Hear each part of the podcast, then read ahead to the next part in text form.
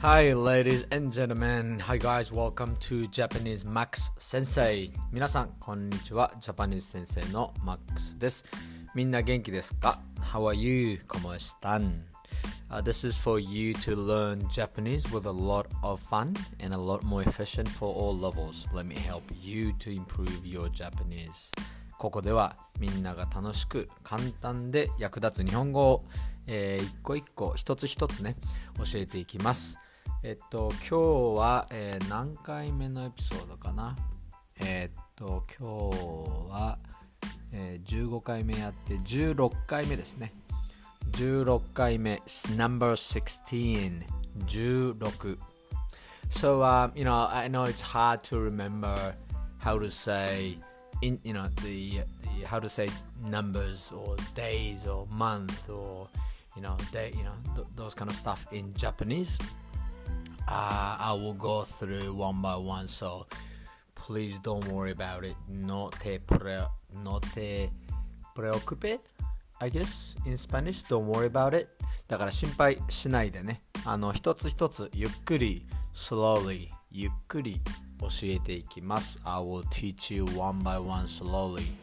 So please do not worry about.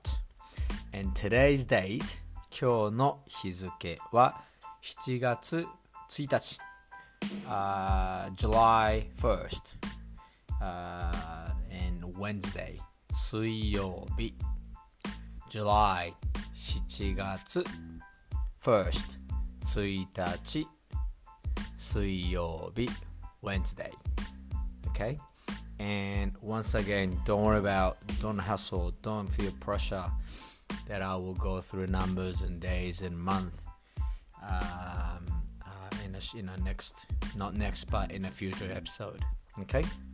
And uh, this is a little bit of update from me that uh, my softball tournaments to, you know softball uh, league has started this past Sunday. So it was great to be back in the field uh, back on the field play softball uh, which is social one with a lot of you know with my teammates uh, after covid i haven't seen them for a while. Yeah it feels i feel really good really good. Um, so if anything that you want to share with me uh, just let me know. Um, drop some emails or through instagram or yeah, yeah um, it was it was a really good feeling to be back to sports okay and uh, once again that you know thank you for listening from us uh, japan brazil uh, europe and some asian country いつも聞いてくれてあ本当にありがとうございます Gracias para escuchando okay and uh, this episode today's episode I will go through uh, some uh, uh, uh, G sound and B sound, D sound, hiragana. Okay, this is the last episode of hiragana. I know it's a bit boring uh, to go through hiraganas, but this is the very basic hiragana that you need to remember. So for you to move on, and that makes me easy and efficient to teach, you know teach more Japanese word. Okay, so please stay with me And 今日も頑張っていきましょう。Let's go! Good luck! Vámonos! Buena suerte! さて今日は、えっと、G sound、えー、Today's we'll go through G, Z, J, D, B, P sound. Okay? So let's start with G. G, ga, gi, gu, ge, go. G sound. Ga, gi, gu, ge, go. The next one is uh, Z, Z sound. Sorry if my English pronunciation is not good enough, but Z, Z sound. Za, Ji, Zu, Ze, Zo. Za, Ji, Zu, Ze, Zo. And the next one is J sound. J. And there are only three word. Ja, ju, jo. Ja, ju, jo. And next one is D sound. Da, ji, zu, de, do. Da, ji, zu, de, do. And next one is B. B as boy sound. Ba, bi, bu, be, bo. Ba, bi, bu, be, bo. Last one is P. P as peach. P sound. Pa, pi, pu, pe, po. Pa, pi, pu, pe, po. Okay, and um, I will introduce couple Japanese words, uh, picking up from those, uh, you know, G, Z, J, D, B, P sound. Okay, and uh, first one is uh, in English five, which means in Japanese go, go, five, go. Okay, and the next one is gohan, which means rice. You know, white rice, gohan. You say sometimes like a dinner, gohan. So dinner is you know um, uh, at night. So um, gohan could be mean asa gohan. Asa gohan is breakfast. Asa means in, in the morning. So asa gohan, morning. Uh, uh, gohan. Ne? So asa gohan, breakfast. Lunch is hiru gohan. So hiru means noon. Okay, so noon gohan. Hiru gohan. And dinner is yoru. Dinner is yoru. So dinner at night is yoru gohan. Yoru gohan. Okay, and next one is zara.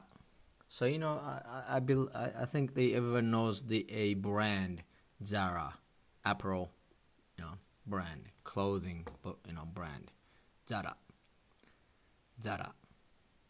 And also we call, uh, we say uh, Japan, Japan, Japan.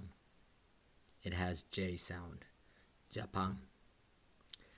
And the next one is Daijoubu, Daijoubu. So it has D sound, uh, J sound, and the B sound 大丈夫 so are you okay 大丈夫 are you okay 大丈夫 and when you want to answer I'm fine うん yes 大丈夫大丈夫 okay and the next one is bye bye when you say bye when you say bye bye to somebody we Japanese we say bye bye as well. So it has a B sound. Bye bye. Bye bye. And the last one is uh, pan, which means bread. Pan has P sound. Pang. Pang. Okay? So we go from, I, re- I repeat again. Ga, gi, gu, ge, go. G sound. The, G, Z, Z, zo. J sound. Ah, sorry. Z sound. Ja, ju, jo. J sound.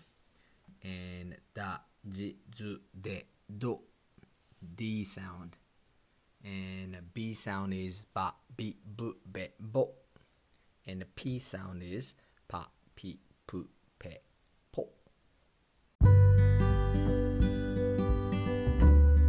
さて今日のレッスンはこれで終わりです。This is the end of today's episode.STS El final del episodio.